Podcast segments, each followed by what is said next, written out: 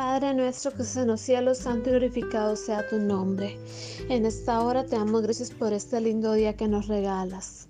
Y hoy vamos a orar con Efesios 4, 11 a 12. Pero antes vamos a pedir perdón por todos nuestros pecados al acercarnos a tu santo trono de gracia.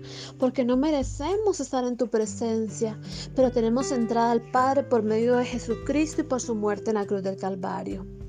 Y oraremos con Efesios 4, 11 y 12 que dice, y el mismo concedió a unos ser apóstoles y a otros profetas y a otros anunciar el Evangelio y a otros ser pastores y maestros.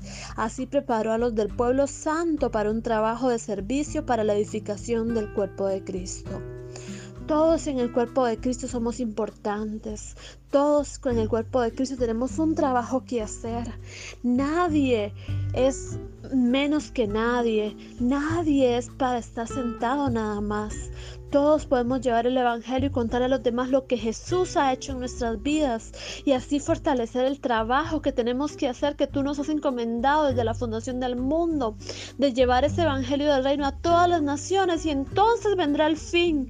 Ayúdanos a cumplir este ministerio que tú nos has entregado, Padre Santo, y ser guiados por tu Espíritu Santo. Perdona todos nuestros pecados, límpianos de toda maldad y Espíritu Santo, sigue inspirando esta oración para que no sean mis palabras, sino las tuyas, y que tu Espíritu Santo sea el que trabaje en nuestros corazones y en nuestras vidas, a fin de que nos pula, a fin de que podamos ser una obra completa, porque el, el que comenzó en nosotros la buena obra la perfeccionará hasta el día de Jesucristo. En el nombre de Jesús.